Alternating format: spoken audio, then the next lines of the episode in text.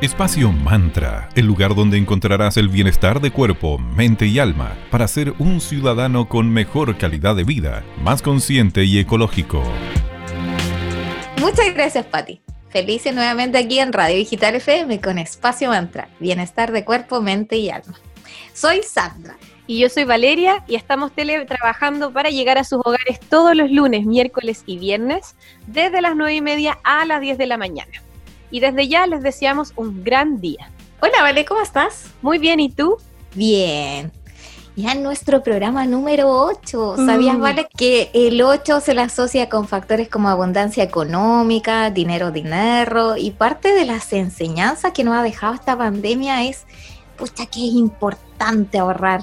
Sí, es muy importante tener como ahí un colchoncito de lucas por si las moscas, por si, los por si ahora se están viendo, en, se están poniendo en práctica.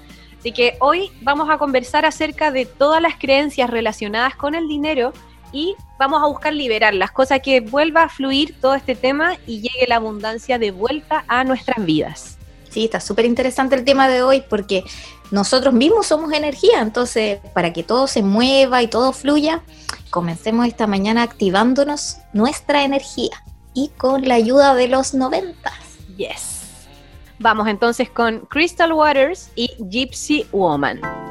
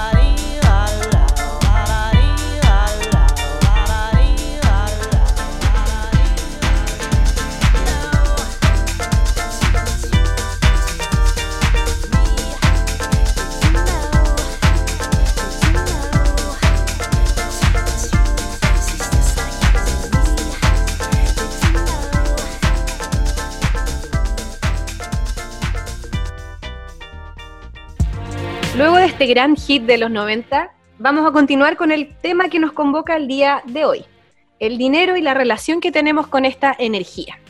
En Espacio Mantra, como ustedes saben, les vamos a entregar distintos tips para buscar mejorar su calidad de vida. Eh, vamos a conversar también acerca del ahorro, que es una de las principales lecciones financieras que nos deja esta nueva realidad. Tenemos que ser mucho más previsores. El ahorro no resulta una tarea sencilla para ninguna familia, para nadie de hecho. Es por eso que te comentaremos sobre la técnica del kakibu, que es el centenario método japonés que te permitirá ahorrar hasta un 35% de tu dinero. Sí, requiere cierta metodología, pero no necesitas muchos recursos. Apenas necesitas una libreta, algo con lo que puedas escribir y eso sería constancia y mucha fuerza de voluntad. Sí, suena muy simple y es importante que en un comienzo puede ser una tarea que cueste o que se haga un poquito complicada, pero eso también va a llevar a que consigas el éxito con el comienzo de tus ahorros. Primero lo que vas a hacer es comenzar a anotar todos tus gastos diarios o semanales según te resulte más cómodo.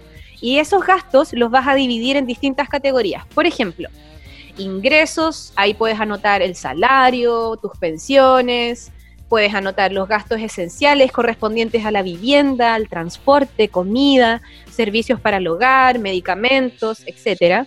Y otro ítem también es el ítem ocio, que ahí puedes incluir restaurantes, que en este caso sería deliveries, compra, gimnasio, clases virtuales, etc. Y también es importante que dediques un ítem a lo extra. Puede ser, no sé, un regalo de un cumpleaños, de una celebración, alguna reparación que hayas tenido que hacer, algún viaje, etc. Y puedes establecer cuántas categorías necesites. Y también puedes utilizar distintos colores. Oh, a mí me encanta llevar esos órdenes así, ah, tipo, planilla Excel con colores. Lo sé. para sí, para hacerlo más visualmente atractivo, así como todo ordenadita, tu libreta. Eh, te anima a seguir adelante en este proceso porque como decía Valeria, no resulta al principio tan sencillo, resulta un poquito engorroso. Entonces, una vez que ya tienes todo anotado, ingresos, gastos, al final del mes es cuestión de restar ingreso menos gasto, listo. Sencillo no parece, ¿no? Sí, pero el tema es lo que decimos, sentarte y ir anotando todo lo que vas gastando día a día, es como la constancia del proceso, como tú bien mencionabas. Pero no acaba aquí el proceso, sino que también luego viene una parte súper importante que te permitirá aprender a mejorar tu finanza. Porque la filosofía del Kakibu es poner el énfasis en las cosas de las que no puedes prescindir, es decir, cuáles son los sí o sí que van a ser tus gastos del mes, y luego aprender a deshacerte poco a poco de aquellos que no son elementales. Exactamente. Entonces, cuando llegue el momento de evaluar cuánto, cómo y en qué nos hemos gastado el dinero, hay que hacer balance y te vas a hacer las siguientes preguntas claves. ¿Cuánto dinero has conseguido ahorrar? ¿Cuánto dinero te hubiese gustado ahorrar? ¿Cuánto dinero estás gastando en realidad? ¿Y qué cambiarías en el mes siguiente para mejorar? Entonces, el hecho de que este sea un método manual, porque en un comienzo con Valeria te recomendamos eso, que sigas al pie de la letra el método original japonés, que es llevar una libretita, porque de esta forma te va a hacer más consciente en qué gastas el dinero, porque te obligará a pensar en cuáles son tus metas para que tu ahorro sea más efectivo. Genial. ¿Qué les parece? Es como el primer gran em, consejo que le damos para manejar bien su finanza, llevar un orden. Vamos entonces ahora a una pausa musical con un clásico del rock psicodélico. ¿Con qué nos vamos ahora entonces? Nos vamos ahora con Pink Floyd y obvio, Money. Excelente.